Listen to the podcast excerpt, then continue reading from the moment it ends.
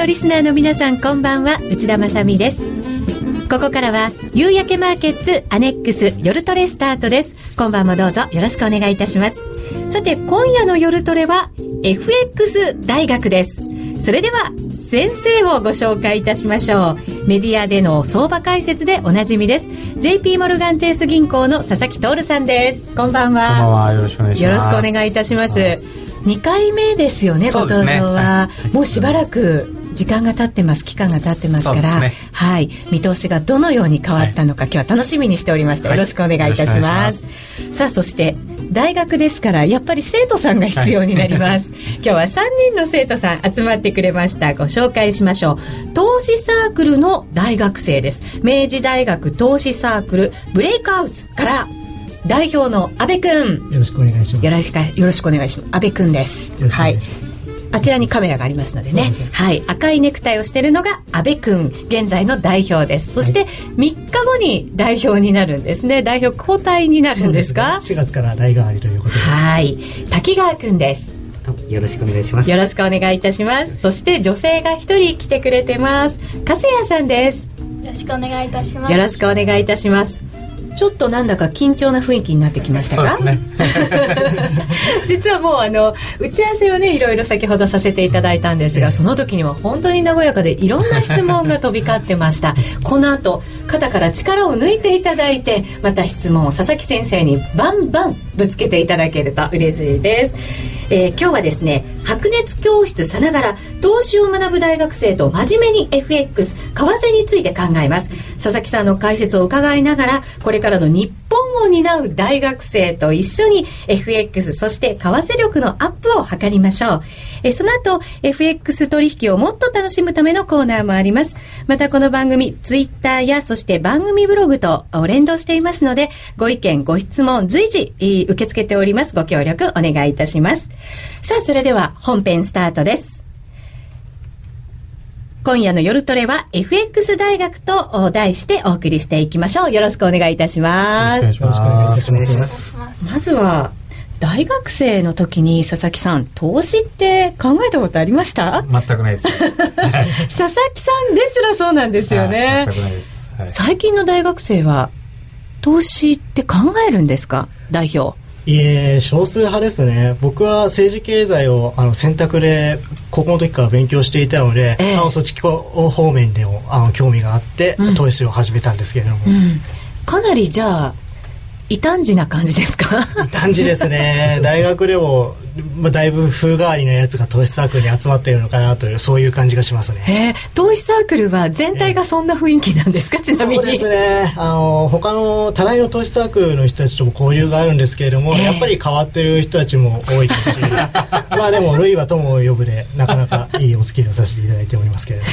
でもこんなに若いうちから投資についてまた経済について学べるってすごく素敵なことですよね、うん、そうですね。さっきもちょっとね話をしてましたけどあの彼らの場合にはそういう、まあ、売ったかったっていうことではなくて、マーケットのその動き、このチャート、過去のチャートの動きを見て、まあ、そこで大きな動きがあった時に、そこで何があったのかっていうことを勉強すると、そういうためにこうやってるというんで、まあ、非常にいいんじゃないかなと思いますけどね。昔あの歴史を教科書で学びましたけれど、それって実感のない勉強ですよね。でねでも今の生きた経済を歴史を実体験で学んでるんですよね。ね。うん、あの非常にいいことじゃないかなと思いますけどね。なるほど。忘れられない経験なんかもじゃあかなりあったりするんじゃないですか？そうですね。ありますね。実体験で、はい、うん、一番辛かった体験は？一番辛かった体験ですか。何か大きなことがあった時はあのうまくいく時が多いんですけれども失敗する時はなんかじりじりじりじりと競っていくことが多いですね、うん、なるほど、はい、さあ次期代表の滝川君その投資サークルではどんな活動をしてるんですか？えー、先ほど佐々木さんも説明してくれた通りに実際にこんなニュースがあってそれが相場にどんな影響を与えているのかチャートから読み解い解いていくという形でとっておりますね。チャートから？はいチャートを見てやっぱりその大きな値動きがあった時そういう時って大抵何かが起きていますからその時に何が起きたのかそれを見てそのニュースから踏まえてこれからどうなっていくんだろうっていうことをサークルの仲間と語り合っていくそういう形で運営しています、うん、まだ滝川君は二十歳になってないですよね、はい、だから実際に投資っていうのはお金を使ってはできないわけですけれど、はい、どんなふうにそれを体験してるんですか？僕の場合は FX のデモトレードという形で体験するのと最近未成年講座という形で株の賞金講座を開いたので、はい。そちらの方で体験している形になっております、うん、じゃあ株も FX も一緒に見てるんですね。そうですね。はい、うん。じゃあその FX の体験の中で粕谷さんはなんかみんなで競った大会みたいなものがあったんですよね。その時に。優勝者。そうです。すごいまぐれなんですけど。いやでも実力のうちということでうん FX ですか？その大会は、FX のデモトレード大会です。はい、どれぐらいの期間でやったんだろ1ヶ月くらいうです。1ヶ月勝負なんですね。それで優勝した。何が良かったんでしょうね？そうですね。まあ一番は我慢強さですかね。重要ですね。あーうん確かにこう上がったり下がったりで短期間で一喜一憂してしまうことってよくありますけど、我慢強さ。やっぱり1ヶ月ぐらいやると中長期でも少し考えられるんでしょうかね。あそうですね。確かにね。うんうん。優勝者いかがでしたか？優勝したあの粕谷さんを見て。いやーあのあと僕より後に入ってきたのに、まあ、すごい勉強してくれたんだなというのを実感しましたね。あじゃあはい。代表冥利に尽きたわけですね。そうですね。なるほど。成長してくれたなという、そんな嬉しさが。あって、はい。悔しさはなかったんですか？悔しさは僕はそうですねその前のデモトレード大会でそれなりに成績が良かったので、もうその時はもうユーロ売りっぱなしにしてたらもう開いてみたら大変なことになっていたと。これはいけませんね。いけませんね。はい、はい。後ほどあの FX プライムの高野さんから、怒られると思いますけれどね、はい。覚悟して。さて今回はですねこのお3人の大学生にお題を3つ出させていただいたんですね、今話題のアベノミクスをどう評価するのか、あとはですねユーロ問題はどんな風に映っているのかそしてドル円相場、今後の見通しを聞いたんですね。なので順番に、はい、伺っていこうかと思います。まず、アベノミクスですよね。3本の矢なんていうのが話題になってますけれど。そうですね。ええ僕がそれについて言うんですかまず、えはい。え、どういうことかっていうことですか？はい。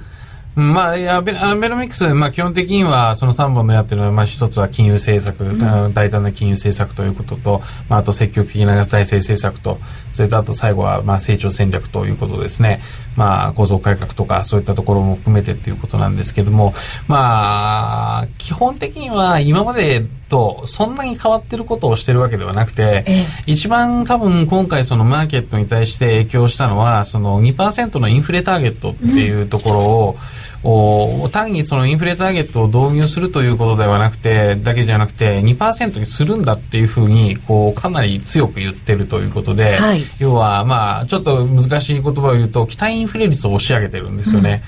今まで日本っていうのはずっと0.5%のマイナスぐらい、まあ0.34%ぐらいのマイナスでずっと続いてて、まあ結局物価の上昇率ってそんなもんなんだろうっていうふうに、まあほとんどの人たちがずっとそう思ってた。で、そういう中で名目金利はゼロで張り付いてるので、そうすると名目金利は動かないし、インフレ期待も動かないというと、実質金利はずっとプラ小幅プラスのままだったんですよね。はい。これがその無理やりその期待インフレ率をボーンと押し上げたので、実質金利がドーンとマイナスに落ちていったんですよね。だからそこのところが一気にその為替を円安方向に持っていって株を押し上げたということだと思うんですね。ただ問題は期待しか変わってないってことなんですね。はい。はい、何も他には変わっていくことがないので、だか今後はその期待で押し上げられた相場を実態がちゃんと追っかけていけるかどうかっていうところなので、まあ、そこのところが一番重要かなと思うんですけどね。うんこれからだから安倍政権の進化が問われてくるわけですよね。そうですねさあ、大学生はどんな風に見ているのか、まずはじゃあ代表の安倍君から。はい。アベノミクスに関してそうですね。えーアベノミクスに関してはあの期待はしています期待はしてる。はいうん危うさも感じながら期待もしてますねあの期待したいという思いもあるんですけれども、はい。というのもですねあのそう投資家としましてはから見ましてはあの相場が上がってきていると、うん、それはすごい嬉しいことでしてあの相場は読みやすくなっている。しかも株もどんどん上がっている、うん、あの日本にお金が集まっている。で景気もそれで良くなればいいなというのが思いなんですけども、はい、確かに方向は一つになりましたよね。まあ、ね。えー、はい、分かりやすくはあるかもしれません。でこれから僕来年3年生ででその後就活が始まるんですけれどもいよいよ、はい、その就活の頃に景気が良くなっていればと思ったんですけれども先ほど佐々木さんの話を聞きましてですね ちょっとまずいんじゃないかと思うところがあるんですね。まずいそのまずいというのはどういうことでしょう、あの本当はその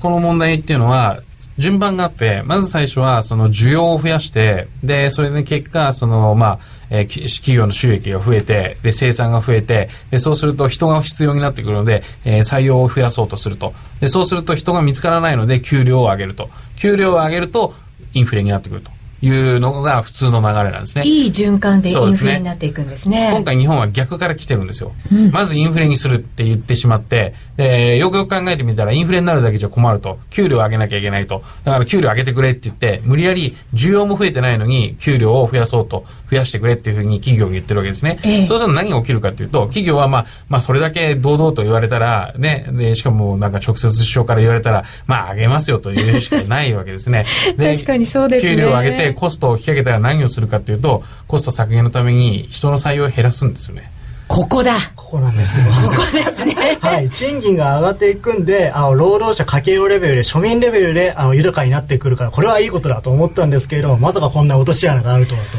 うん。これでも実際に起きかねませんね。うん、それは採用減らしますよ。もし、もし全然需要が増えてないで、給料だけ引き上げさせられたら。で、しかも、この流れが、まあ、なんかこう、みんなの目の前で、こう、上げ、上げ、上げますって言わざるを得ないんだったら、なおさら慎重になりますよね。そうすると、それは決していい結果にはなりませんね。まあ、だから結局そういう期待の方だけでこう盛り上げていって、まあ、それはそれでいいんですよ。まあ、け結果論としてあの盛り上げるのはいいんですけど、やっぱり実態が伴ってきて、需要が増えるという経済構造になっていかないと、あの、まあ、結局は続かないんですね。うん、これでも日本は、高齢化社会も進んでいてもちろん少子化で、その需要がどんどん喚起されていくっていうことがあるんでしょうか、まあだからそのそうなるように構造改革とか規制緩和とかそういったものをこう進めていかないといけないわけですね。だからもうそもそも2%にインフレ率を引き上げるっていうこと自体が相当厳しいいいことなんですよね、今まで過去20年間でインフレ率が2%までいったことって2回ぐらいしかないんですね。たった2回、1回目は1997年に消費税を引き上げた時、まあ、1年間の間に何ヶ月か2%になってでその後は2008年にあの原油価格が140ドル台までいった時に4ヶ月間だけ2%になって、はい、もうそれぐらいしかないんですよ。奇跡的みたいな感じですよね。だから今回のその話で外国人がすごく敏感に反応したのは、要はほとんど行ったことがないのに2%にするんだっていうふうに言ったわけですよ、ええ、そうするとすごくなんかとんでもない政策を打ってくるんじゃないかというふうに思って外国人は必死になって円を売って株を買ってるわけですね。日本人の感覚からすると実は日本人のマーケット参加者ほとんどプロの人たちっていうのはまあそんなこと言ったってどうせ2%にはならないだろうと思ってるんですよ。まあそう思ってる方がほとんどの人はならないと思う、えー、だからまあまあ2%になってするって言ってでも株も上がったしドル円も上がってまあ結果的に良かったよねと安倍さんよくやってくれたっていうふうにみんな評価してるんですけど外国人の考えてるところはもっと先に行っていて、うんいやそうじゃなくてこれから本当になんか2%にするために何かしてくれるんですよねって期待して待ってるんですよね。完全にものすごい大きな期待がそこに日本人よりも外国人の方が期待が高まってるんですね。高まってますね、うん、だからそこのところのギャップがあるのでまだちょっと危ういんですけどね、はあ、これはちゃんとやらないといけませんね。うんまあだからどどこまでできるかはちょっと分かんないですけどね。なるほど。彼らなかなかの景気が厳しい中で生まれて育ってきてこれから就職というね活動になっていくわけですけどそ、ね,、の時にはなんとかよくしてあげたいと思います、ね、まあそうなんですよ。いやだから本当にその若者たちのためによくしていくためにはこれ今回をそのこのままあの期待だけで付加して実態を変えないっていうだけで終わると多分落ち込み方はもっとひどくなるので後で。だからやっぱり実態をしっかり変えていくような形であの、まあ、この流れをずっと続けられるような感じにしなきゃいけないと思うんですけどね。今回が最後のチャンスぐらいに考えてやらなきゃいけないんですね、まあすね、滝川君はどうですか？アベノミクス僕も安倍総理自体ずなんかせっかく自民党に戻ってきたっていう期待といろいろと応援したいなってずっと思ってて、それでなんかニュースとかでも賃上げ要請とかやっててこれ絶対景気が良くなるんだな自分たちもきっと楽になるってなんかすごい期待だけしてたんですけど。多くの方が同じでしょうね、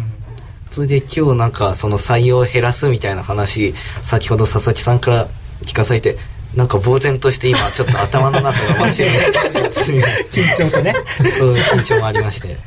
なるほどそうなんですね、はい、でもまだその期待が全て剥がれたわけではなくて、もちろんこれからです。もんね。まだまだ一歩も踏み出してないような状況ですもんね。まだねそもそもこの政権始まってからそんな時間も経ってないので、まあ、むしろあんまり時間が経ってない中でマーケットに対してこれだけインパクトを与えたということでまああのそれなりに評価は途中でできるので、まあ、その勢いで実体経済をこう変えていくっていうふうにしてほしいなと思いますけどね。インパクトが強かった小泉政権よりもさらに期待する声って大きいんですよね。まあ、そうですね。そうでしょうね。うん。さあ加瀬谷さんはどうですか？アベノミクス私もアベノミクスには期待をしています、うん、えー、特にその先ほども賃上げの話が出ていましたけれどもその大企業では結構賃上げが行われているということでその時に私はあの末端の小さな会社とかそういったところでも賃上げがちゃんと行われているのかなというところがすごく気になりました。うん。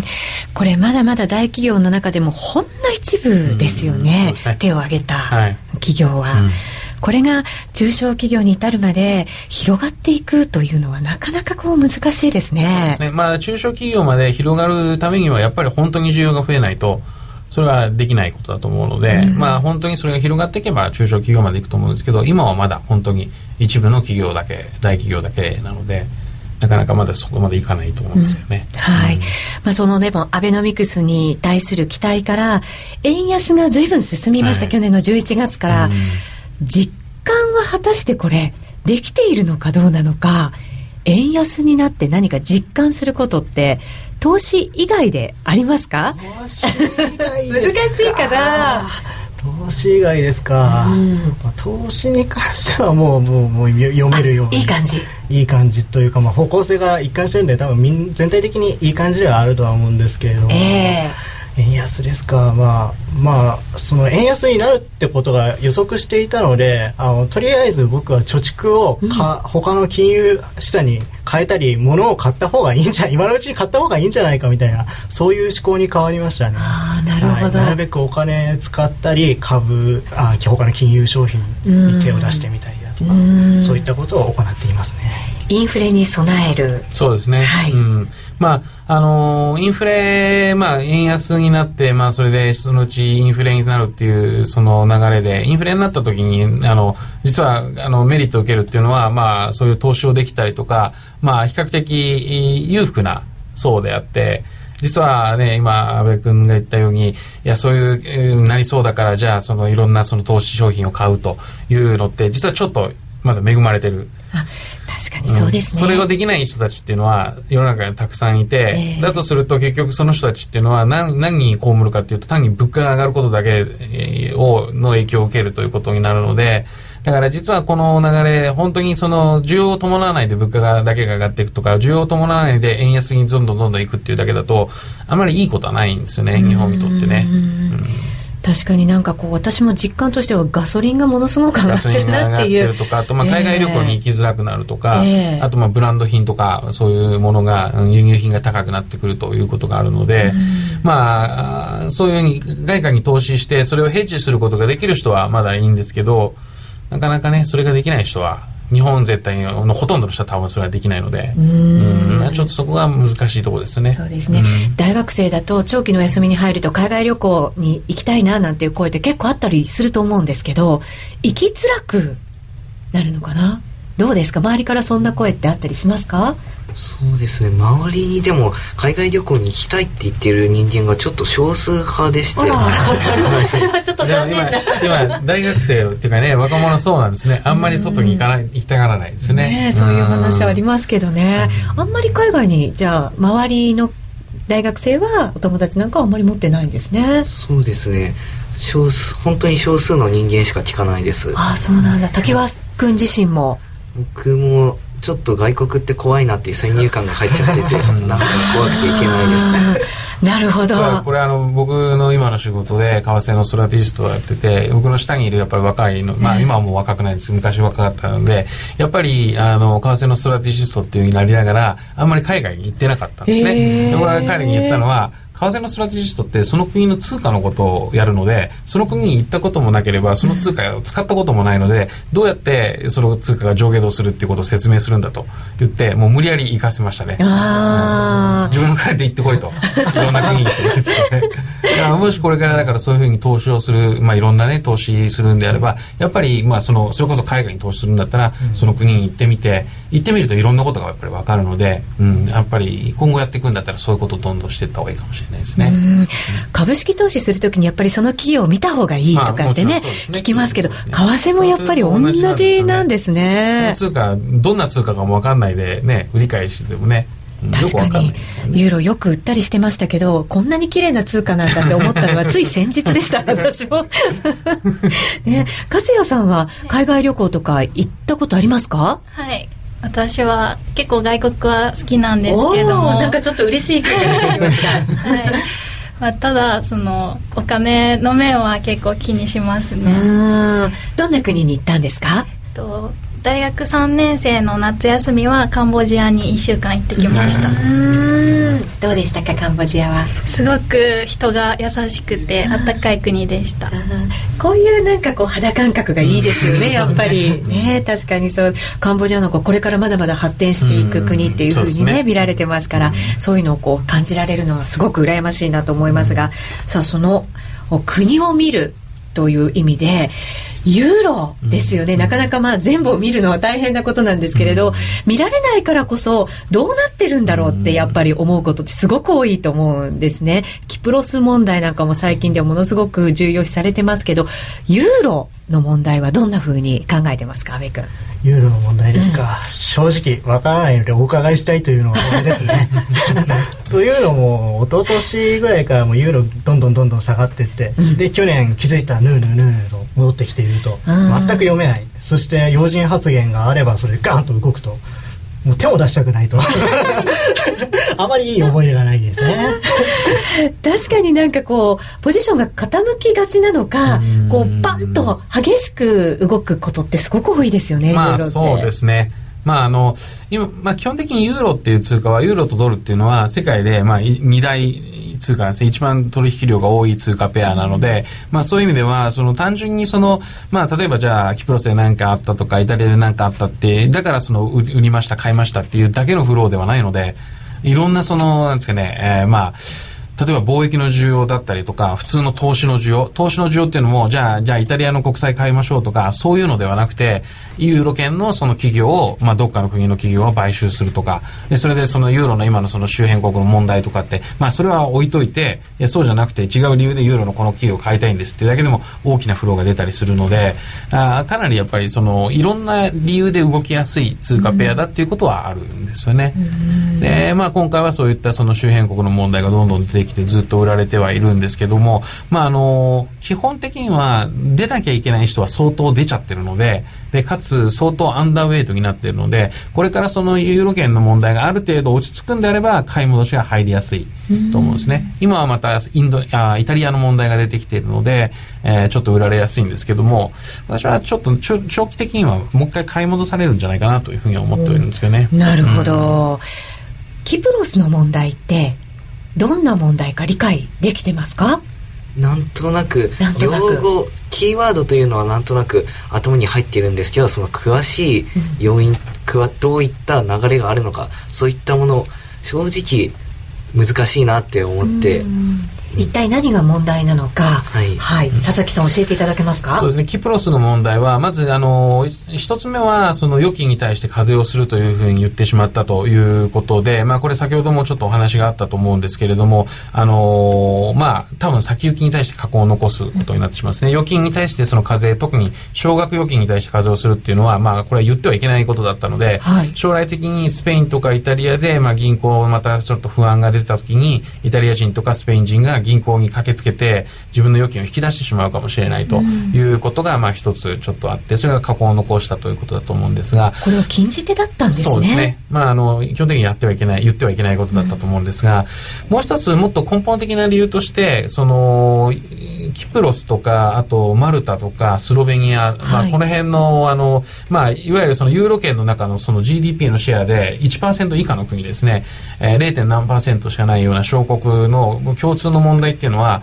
お金が銀行にいっぱい入ってきてるっていうことなんですね、うん、えー、例えばスロベニアなんかもそのもう外から結構お金が入ってきていてその預金がいっぱいあるんですけどもそれで不良債権比率が20%ぐらいになっちゃっているんですね。でその預金額の総額が GDP よりもずっと大きくなっちゃってるということで、銀行金融システムが肥大化しちゃっててでそこに不良債権を抱えちゃってるのでもう政府では救えなくなっちゃってるんですね。あのキプロスと同じようにスロベニアそしてマルタも、はい、まあ、タックスヘブンのようなそういうこう逃避のマネーが入ってくるような国なんですか？あの両方全部が全部そのタックスヘブンとしての逃避マネーが入ってくるっていうわけではないんですけど、えー、何が起きてるかっていうと結局そのまあユーロ、今までユーロっていう統一の通貨がなかったとしたら、その、例えばまあスロベニアなりマルタなりキプロスなり、それぞれの通貨があったと思うんですね。はい、で、そこの国に投資をすること、ないしはそのお金を置いとくことによって、まあタック成分だったり、その他のいろんなそのメリットが、えー、あっても、なんとなくその通貨を買ってそこの銀行に預金をしておくのはちょっと怖いなと思うわけですね。うんでもそれが統一通貨でユーロになってしまったので、はい、まあなんかちょっとメリットがあるんだったらそこ置いとこうかちょっと金利が高いからとかそういうことでも置いとくわけですよね。でそうするとそこの銀行っていうそこ例えばキプロスマルタスロベニアの銀行はかなり安いコストでお金が手に入るわけですよ、はい、今まで自分の国の通貨だったらありえないようなお金が大量のお金が預金として入ってくる、そうするとそれを貸し出しますよね。そうするとその小国のにあるいろんなまあ企業とかがちょっとお金借りたいんですけどって言ったら簡単に借りれるようになるわけですね。で、あまりに簡単に借りれるから結局焦げつくんですね。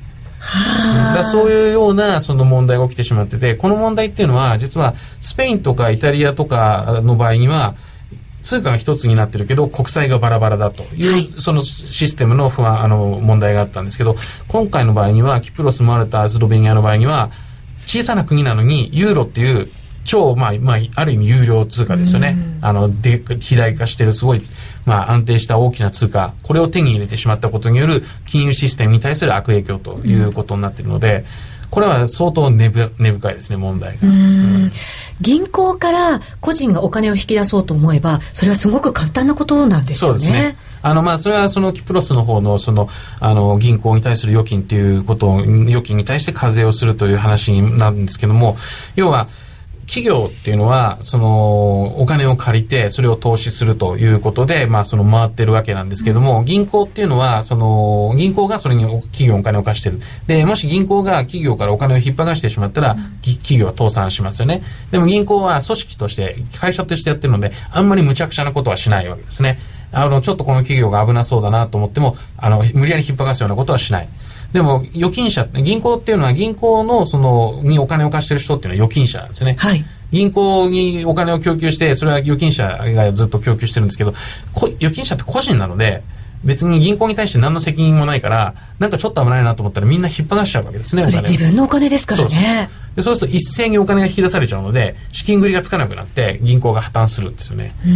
だからだからこそその銀行の預金に対してあんまりその課税をするとか言ってはいけなくてせっかくその各国1000万以下の預金に対しては預金保険というのをちゃんとつけていて、ええ、1000万以下の預金だったら大丈夫ですからと倒れたとしても帰ってきますからって、いうことでみんなが取り付けに行かないようにしてるのにそこのところまで課税しますよなんて言っちゃったらもうみんな不安になっちゃうんですよね。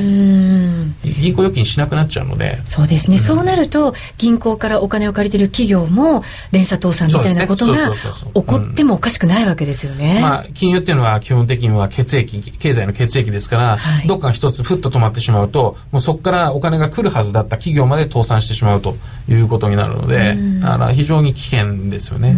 あのリーマンショックの時なんかはその銀行同士の信用問題、はい、カウンターパーティーリスクなんていうふうに言われましたけど、うん、それよりも対個人ととかの方が深刻なんですね。あの、まあ、両方多分深刻になってくると思うんですね。個人がその預金を引き出してしまうと、銀行は資金繰りがつかなくなるので、一つの逃げ場はインターバンク市場で、まあ、その資金調達ということをするんですけれども、はい、あの、まあ、基本的に個人が銀行から預金を引き出して、それで苦しくなってる銀行に、インターバンク市場で金を貸す銀行はないので、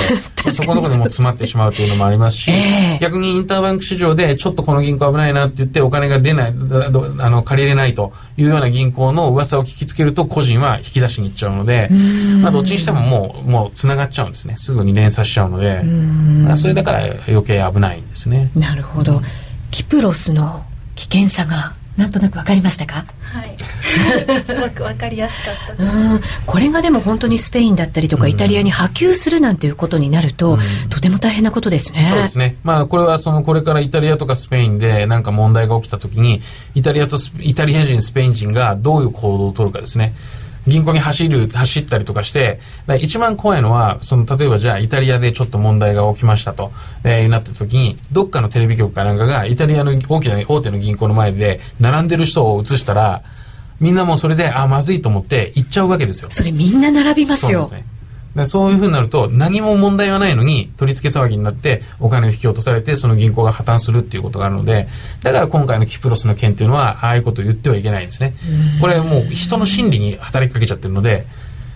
止めれにくいんですよね。そうですね。うん、よっぽども最初に、もう絶対大丈夫ですからっていうふうに言わないと、危ない歌詞ですね。なるほど、嫌なことを言ってしまった、危険なことを言ってしまったんですね。そうすると阿部君なんか、ユーロってなんだろうって思ったりしません？そうですね、ね、システム上もう厳しいんじゃないかと思うんですけどね。どうでしょう？最終的にはそうですね。長期的にはちょっと厳しいんじゃないかなと思いますね、でなただまあそのそれがこう権限化して本当にダメになってくるのはもっとすごい時間があると思うのでまあその間にはやっぱり上下動もあってまあ、今回は、僕は自身は、そのグローバル全体にかなりリスクオンの状態になってると思うんですね。ボラティリティがすごい下がっていて、みんながその投資に積極的に向かいやすい状況になっているので、例えばイタリアの国債がちょっと落ちて、金利が上がった時には、みんなそこに投資をしたくなるんですね。投資資金が有り余ってて、少しでも高金利のものに投資したいと思うので、イタリアの債券がちょっと売られたぐらいでも、これは買いだって言って、ちゃうんですね。だからあんまり問題に大き大きな問題にならないで、比較的そういうリスリスク性の資産は上がっていくんじゃないかなと。そんな気はしてるんですけどね。だからユーロも結局は買い戻されるんじゃないかというふうには思ってるんですけどね。ユーロが崩壊するなんてことはあるんでしょうかね。将来的にはあると思いますよ。あの、っていうか、崩壊するっていうよりか、まあ一回ちょっとバラバラになるか、分けて、もう一回考え直さないと、もういろんなところにほころびが出てきてしまっているので、ね、ちょっと将来的には厳しいと思うんですけどね。ドイツだけじゃもう支えられなくなりそうなそんな気もしますね、えー、ここまではアベノミクスそしてユーロ問題について考えてきました、えー、ここでですね一つコーナーを挟みましてまた後半でドル円相場の見通しについて伺います、えー、それでは一旦 CM です。名機と呼ばれるあのロングセラーラジオソニーの EX5 が装いも新たに再登場高級感あふれる大型ボディに大音量スピーカーを搭載。AM、FM も受信可能です。卓上型ラジオ EX5 Mark II。AC アダプター付きで税込1万8000円。お申し込みお問い合わせは03-3583-8300 3583-8300ラジオ日経事業部まで気になるレースが今すぐ聞けるラジオ日経のレース実況をナビダイヤルでお届けします。開催日のレースはライブで3ヶ月前までのレースは録音でいつでも聞けます。電話番号は0570-008460 0570-008460 0570を走ろうと覚えてください。情報量無料かかるのは通話料のみ。ガイダンスに従ってご利用ください。夜トレ、高野康則の今夜はどっち？このコーナーは、真面目に FX、FX プライムの提供でお送りします。ここからは、FX 取引を真面目に、そしてもっと楽しむためのコーナーです。高野康則さんです。よろしくお願いします。はいよろしくお願いいたしますそして高山えみりちゃんです、はいよろしくお願いいたしよろしくお願いいますたし。ます。さあ、まずは現在の相場なんですけれども、今日は欧米市場が休みということで、あまり大きな動きはないようですね。ドル円が94円飛び7銭から飛び8銭、ユーロ円120円61銭から62銭、そしてユーロドル1.2820から21あたりとなっています。このまんまなんだか夜が終わっちゃいそうですけど。えー、元もの元も子もないことを言うと今夜はどっちというのは今日はやめましょうという。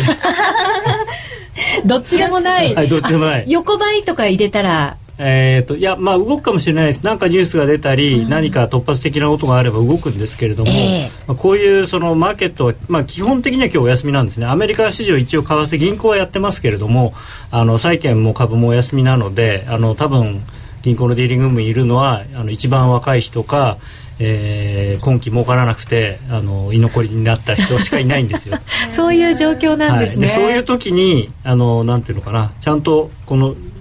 意味のある動きっていうのはないので、はい。あそういうのでであんまり取引をして、まあそのまあ、儲かるかもしれませんけれどもあの変な損をするの方が僕は良くないと思うので、まあ、今日はできたら今日あと月曜もですけれどもあまりお取引はうんあの短期のものであればやらない方がいいんじゃないかなと思います。なるほど。佐々木さんも毎日すごく忙しい日を過ごしていて睡眠時間が2時間とか3時間だっていうのを聞いたことがあるんですけれど、今晩はなんとなくゆったりした感じなんまあ、ですか、それもうちょっと、今はまあ基本的には動かないと思いますね。もう。なるほど、お休みなるほど。はい。私もよく眠れそうな気がしますけれどね。ただ来週のスケジュールとなると、目白押しですよね。まあ、来週は面白いですよね。面白いあのーまあ、日銀もありますし、はい。まあ、ECB ももしかしたら何かあるかもしれないですし、ん。まあ、なんかあるっていうか、もともと ECB は理事会ありますし、はい。BOE もありますし、あります。はい。まあ、他は経済指標もたくさんあるんですけれども、まあ、来週はその中央銀行の動きというのが一番大事だと思いますね。中央銀行、はい。そして、えー週末には雇用統計アメリカのものが発表されたりもしますしね。すっかり忘れてました。発表されますよ、うーん。雇用統計もなんか最近よく数字がね、これ本当なのかなっていう数字が多いんで。確かに驚かされることはね、い結構ありますけどその注目は日銀の動きかなと思うんですけれどそうですね、はい一番注目されてるのは日銀だと思いますけれども、ええただ、ちょっとね、気になるんですよね、僕自身はあのー日銀、まあ、失望というかですね、まあ、あの多分その想定内の話しか出てこないので、えーまあ、一応織り込み済みということで一回売られるのかなというふうに思ってるんですが、ええただ、あまりにもみんな世の中全員がその落胆することを期待しているという 変な状況になっているので、うーん、それは実は誰も期待してないのかなっていうの最初から。裏の裏の裏をまた読むみたいな感じになってますけど、で、まあ、ご丁寧にあの、日本経済新聞さんが細かく書いてくださったので、もうあれ以上のことは多分、多分出ないので、今回。まず、まず、まして、その黒田さんが日銀に入られてまだ、あの、日が浅いですから、ええそのドラスティックな、全くこれまでと違うような何かをしたりであるとか、そういうことをするには時間が多分足りないと思うんですね。うんあの臨時のね会合をやるんじゃないかって言われましたけど、はい。ね。全然そんな感じじゃなかったですもんねまあ、今週も、日程的に厳しかったですね。うん、まあ、本当はそのぐらいの意気込みというかあの見せてほしかったんですけれども明日やったら面白いですよね。緊急決定本当のサプライズ。本当にびっくりしました そしたら来週やる意味がなくなっちゃうじゃないですか。いやいやだからいいんですよ。でもただやっぱり黒田さんあのーまあ官僚出身で、ええまあ、しかも、ね、あの大蔵省に入って財務省で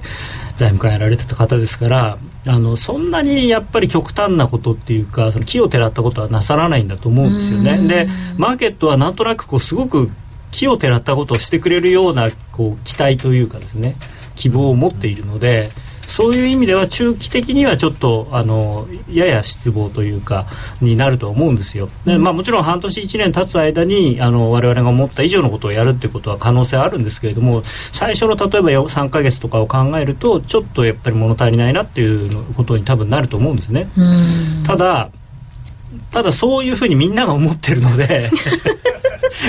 また裏の裏の裏が出てきますけど微妙でああやっぱりあのーやっぱりこの程度かっつって最初みんな売るんだけどでももうみんなショートだからショートっていうか短期的にですよ。あのー結局なんかそこを、まあ、個人投資家さんなんかががっつり支えちゃって、ええ。で戻るっていうだから意外にあんまもう動かないのかなという。はあ。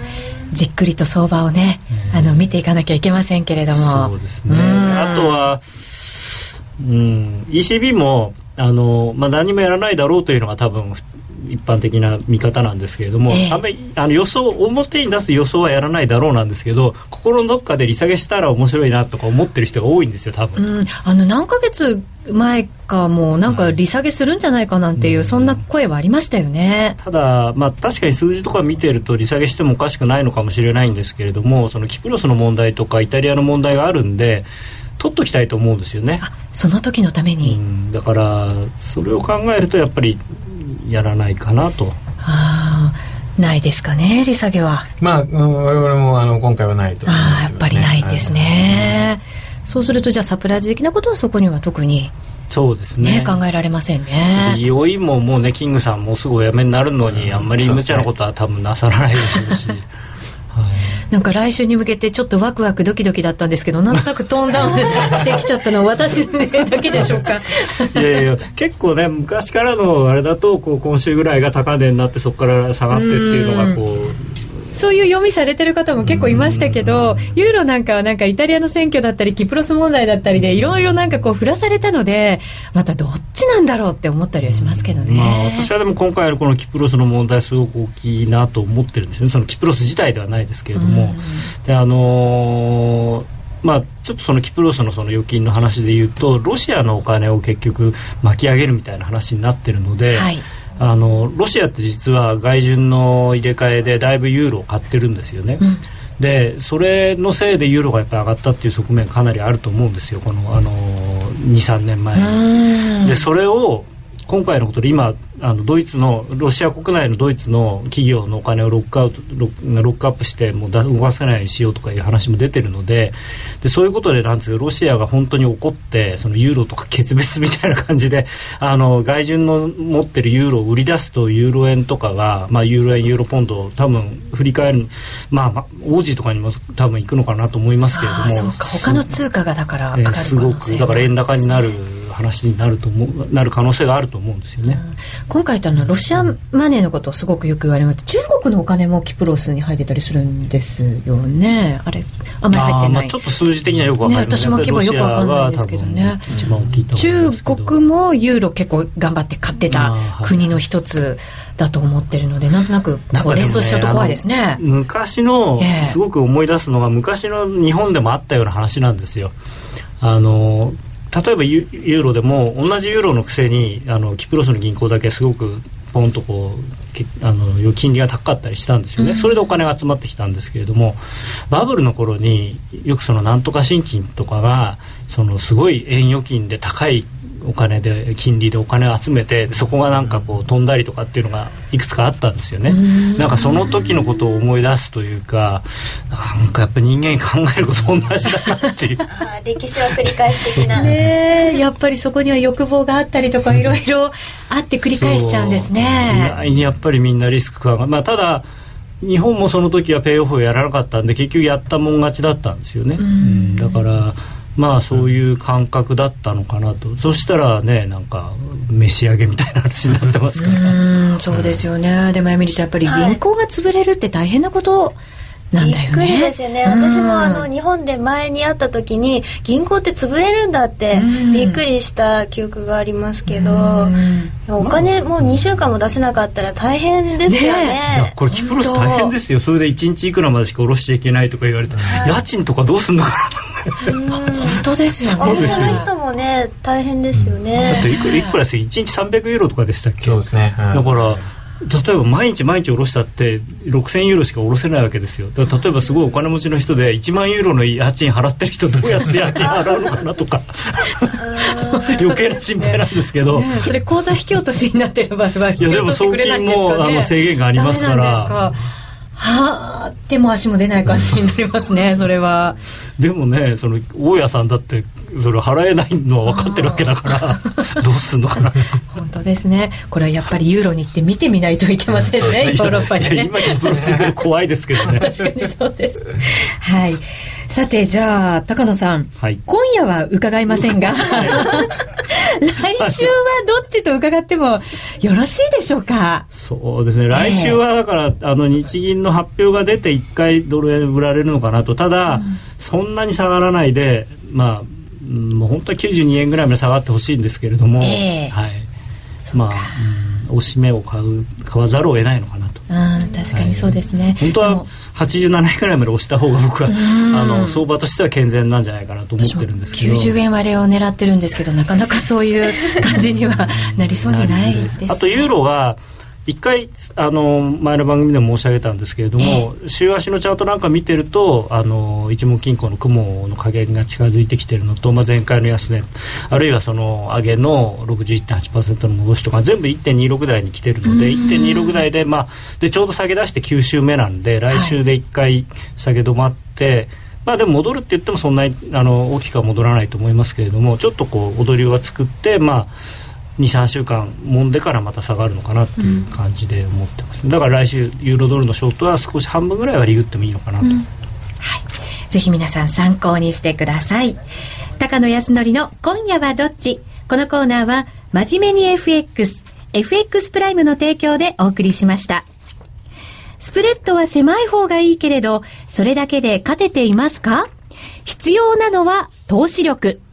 FX プライムなら質の高いマーケット情報やセミナーが盛りだくさん。さらに、いろいろな取引ツールも無料でご提供。しかも、FX プライムは約定力100%で、スリッページもなしなので、実質スプレッドは見た目以上に低水準。だから、FX を取引するなら、お客様の FX 力が着実に身につく。真面目に FX、FX プライムで。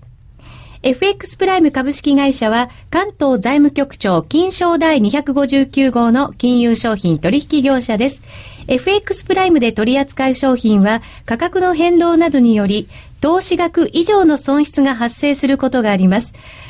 取引開始にあたっては、契約締結前交付書面を熟読、ご理解いただいた上で、ご自身の判断にてお願いいたします。詳しくは、契約締結前交付書面などをお読みください。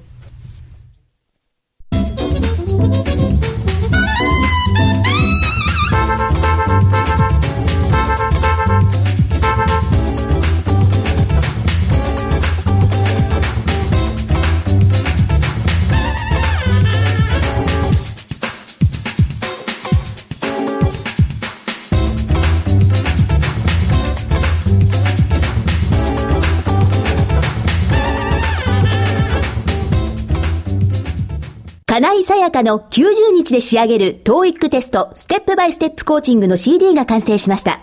500分にも及ぶ音声ファイルとボリュームたっぷりの PDF ファイルが1枚に収納。しっかり確実にテストに向けた指導を受けることができます。価格も5250円とお買い得。お申し込みは、ラジオ日経通販サイトのサウンロード、または東京03-3583-8300、ラジオ日経事業部まで、送料無料、お届け、返品についてはご注文の際にお尋ねください。さて、今夜の夜トレは FX 大学と題してお送りしています。ここからはもう、高野さんもエミリーちゃんも混じっていただい。て、賑やかに大学のキャンパスの雰囲気でお送りしていきたいと思います。もう忘れちゃいましたね。もう、思い出してください。数十年前を。うん。なんか入社面接みたいだとかガサ入れみたいだとかいろいろ書いてありましたよ。本当ですか？今日なんかね、結構あの、話を真剣に聞いてたので、はい。なかなかリスナーの皆さんのコメントも、あの、チェックできてなくてごめんなさい。ここから取り上げていきますね。よろしくお願いいたします。ジェイドさんから、キプロス人、お衣装、入れられねえよって書いてありますけど、ね本当にそういうこともね、あるかもしれませんよね。えっ、と、エミリちゃんが今日はお姉さんに見えるんだそうです。そうですね ちょっとねちょっとだけちょっとだけ、ほんのちょっとですよね。あとやっぱりなんかあの、イタリアを気にされてる方が多くて、もう選挙から1ヶ月以上も経つのに、まだ連立政権もできないんですよね。うんそうですね。どんななんでしょうね。まああの多分連立政権、まあ、もしかするとその中道右派と中道左派であの大連立が一時的にできる可能性はあるかと思うんですが、はい。結局は安定しないので、まあ、再選挙になるだろうと大体9月ぐらいに再選挙っていう形になるんじゃないかというふうには見ているんですけども。秋ぐらいなんですね。そうですね、う。んまあ、あの大統領が変わらないと議会が解散できないので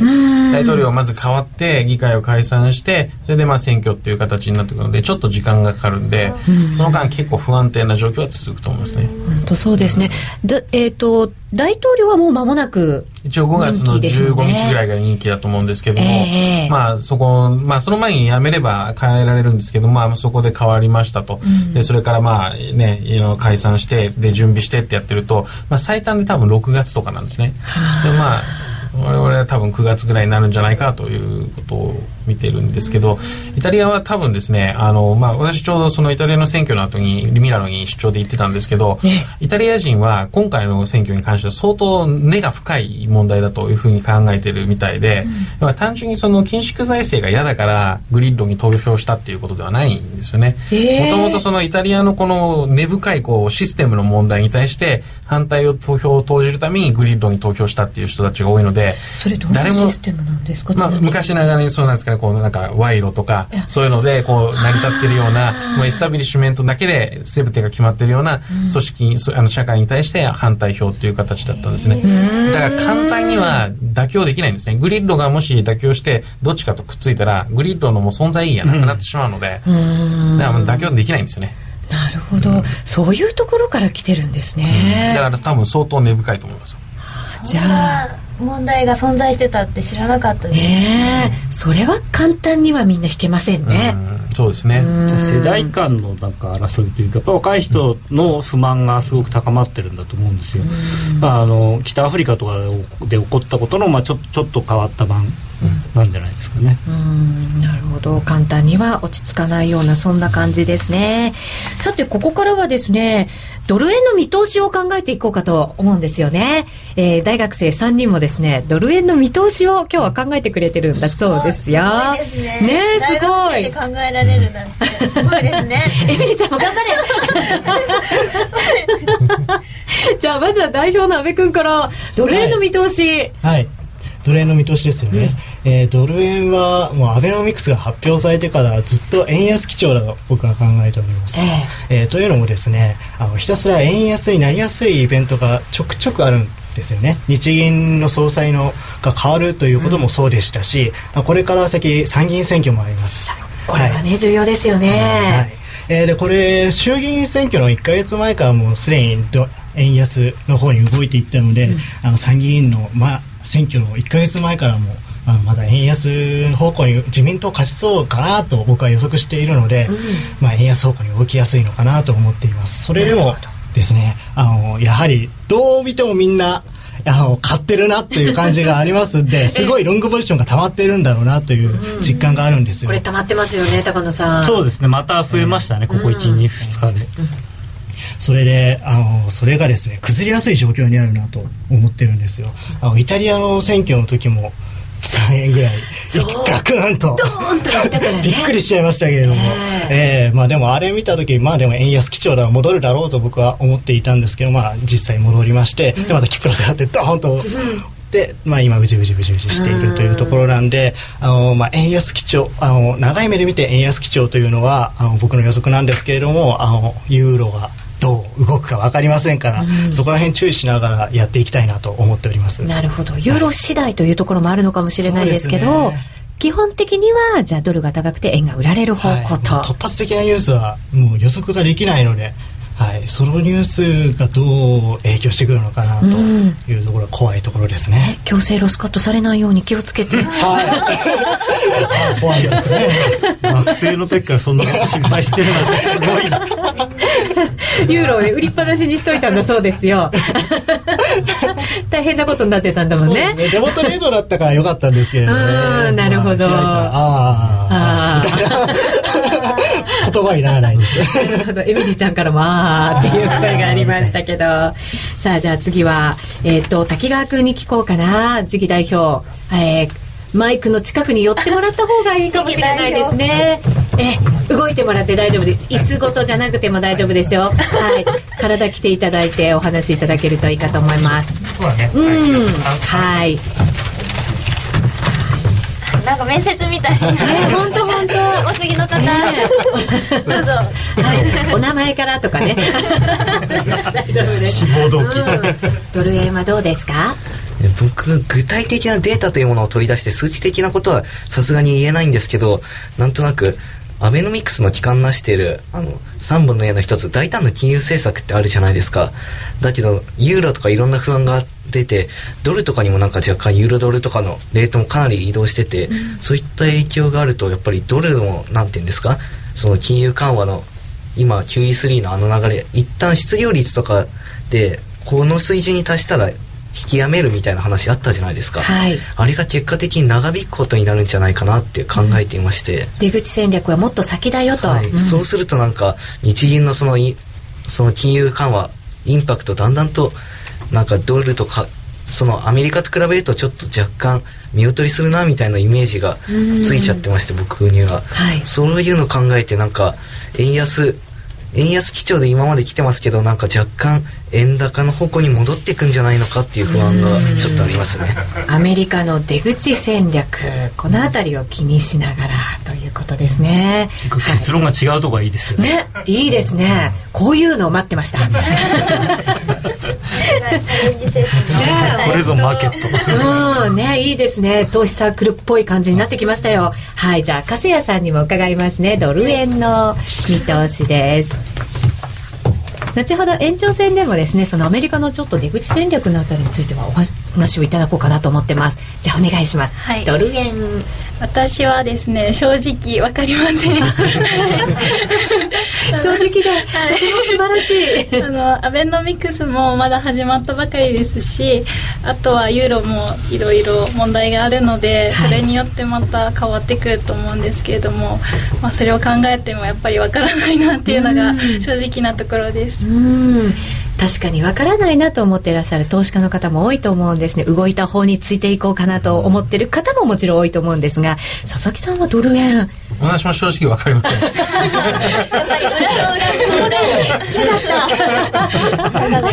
たあの本当に正直わかんないんですけど、まあ、あの仕事なのでどっちかって言わなきゃいけないのであれなんですけども、ええまあ、私もあの中長期的にはちょっと円安ドル高になるのかなと思ってるんですがそれを理由はアベノミクスというよりかはどちらかというと世界全体のあのリスクオンですね、世界全体がリスクオンであると円というのがその資本調達通貨として使われるので全体的に円が売られやすいだろうというふうに思ってます。であとちょっと足元に関してその来週のその動き日銀に関しては実は高野さんがさっき言ってたおっしゃってたことと全く同じことを考えていて、はい。まあ私も基本的には失望して円が買い戻されるだろうなと思うんですが、ちょっとなんか最近の動き見てるともうなんか織り込んじゃってるのかなっていう感じがするので織り込むってすごいなちょっと、ちょっと、私もだから本当に少し、まあ90円ぐらいまで調整してもいいかなと思ったんですけど、そこまでもいかいかないかなってちょっと思い始めていてね。ただ一つちょっとその注目してるのは、あの、日米の10年ものの金利差はが、結構ドル円と相関が強くなってきてるんですね。で、今は、ここ2ヶ月間というのは、日米の10年ものの金利差が拡大してきてるので、差が拡大してるからドル円が上がってるっていうところがあるんですよ。はいで、これが実はなんで拡大してるかっていうと、今までと違って、に日本の金利が下がり始めて動いてる、はいこれ今までになかったことなんですよ。今までは基本的にアメリカの金利が動くことによって金利差が動いてたんですけど、日本の金利が下がることによって動いてて、日本の10年ものの金利0.51まで下がりましたから、そうなんですよねこれは多分ですね、新年度入ってから上がり始めるんだと思うんですよ。多分。えー、なんでだろう銀行がまずうあの利食い始めると思うんですね。そうですかそうすると金利差が急速に縮小してって10年ものの金利が上がってくると多分まあドル円がちょっと下押し圧力かかるんじゃないかなと思うんでちょっとそこのところで若干期待してなるほど。金利の動きもじゃあしっかり見ながら、うんそうですね。ちょっとそこは必要だと思いますね。金利は随分だからアベノミクスその日銀が買ってくれるよっていうところを随分織り込んだんですね,、まあそうですね。でちょっとポジションも傾いてると思います。ね、売り込みすぎだと思います それもまた行き過ぎな感じなんですね、そうするとじゃあ新年度からはちょっと動きが変わってくる可能性がある、うんまあ多少あるんじゃないかなと思うんですけどね。なるほど。そのあたりは少し注意をした方がいいかもしれませんね。えーさて今回の夜トレは FX 大学と題してお送りしてきました。えー、投資サークルの皆さんに3人に来ていただいていろんな見方を教えていただきましたがまだまだ延長戦がありますのでフレッシュに今日もお送りしていただきたいと思います。からいつもフレッシュ。なんたって内田さんがいますからユーストリーもご覧の皆様引き続き楽しんでいただければと思います。ラジオの前の皆さんとはこの辺りでお別れです。それでは皆さん良い週末をお過ごしください。さようなら。さようなら。さよなら